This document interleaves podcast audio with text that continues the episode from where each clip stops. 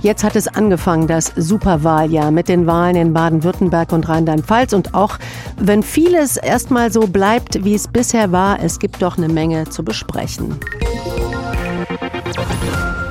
HR Info. Das Thema. Aus- und angezählt Gewinner und Verlierer des Wahlsonntags.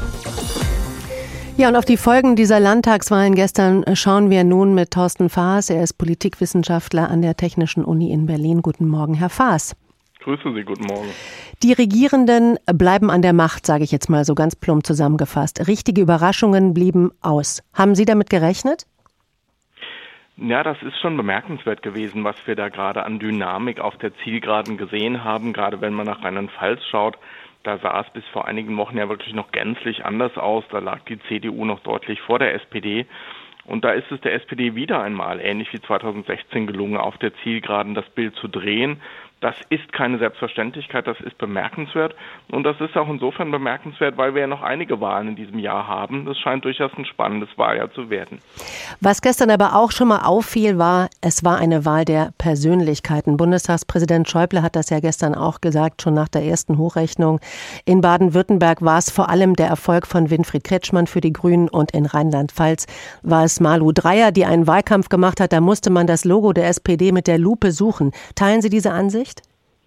Das ist schon ein Muster, was wir häufig bei Landtagswahlen sehen, dass Amtsinhaber, Amtsinhaberinnen hohes Vertrauen genießen und dass es dann durchaus auch gelingt, dieses Vertrauen auf der Zielgeraden in Stimmen von Wählerinnen und Wählern zu übersetzen. Aber das ist trotzdem keine Selbstverständlichkeit. Das zeigt einfach, dass das Paket, das Parteien anbieten, dass das stimmen muss. Das ist das eine. Und das zweite ist, auch das hat ja den gestrigen Wahlabend geprägt. Wir reden sehr, sehr viel über Koalitionen. Das wird sehr, sehr schnell auch unübersichtlich.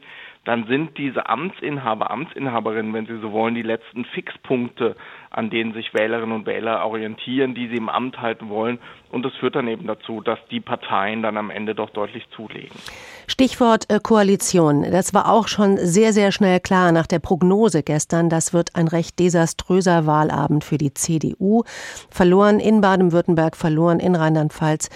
Was heißt das jetzt, wenn es um die Koalitionsbildung geht?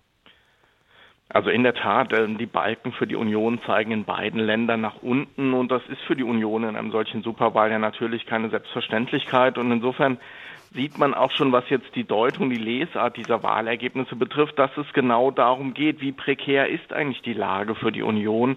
wenn jetzt gerade die SPD auch versucht aufzuzeigen, dass es eben auch für die Bundestagswahl Mehrheiten jenseits der CDU geben kann, naja, dann zeigt es schon, wie schwierig die Situation für die CDU ist.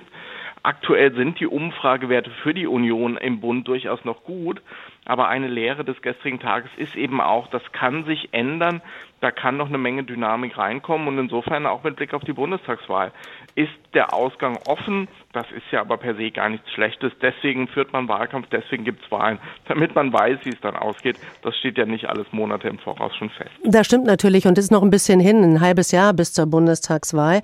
Aber Angela Merkel wird nicht mal dabei sein und äh, Armin Laschet ist zwar ein erfahrener Politiker, aber doch noch ein junger Parteichef, würde ich mal sagen. Ähm, hat er das alles im Griff, um die Persönlichkeiten aufzubauen, damit die CDU ja nicht in der Versenkung verschwindet, aber vielleicht tatsächlich nicht mehr die Kanzlerpartei ist?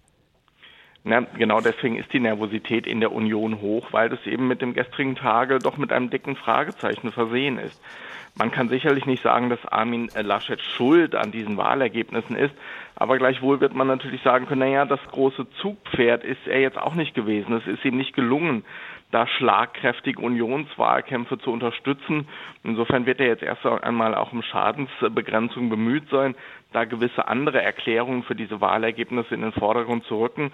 Aber natürlich, er hat immer noch den Innerunionswettbewerb mit Markus Söder. Er hat immer noch auch Herausforderungen in der CDU. Er hat diesen Wettbewerb um den CDU-Vorsitz ja knapp gewonnen nur. Also das ist keine einfache Lage für die Union. Und insofern ähm, äh, ist es wirklich spannend auch zu sehen, welche Lesart wie es zu diesen schlechten Wahlergebnissen kommt, sich jetzt durchsetzen wird. Je nachdem kann das für Laschet durchaus gefährlich werden. Nach den Wahlen in Baden-Württemberg und Rheinland-Pfalz, wie die Ergebnisse zu bewerten sind, hat uns Thorsten Faas aus Berlin noch einmal eingeordnet. Vielen Dank für das Gespräch, Herr Faas.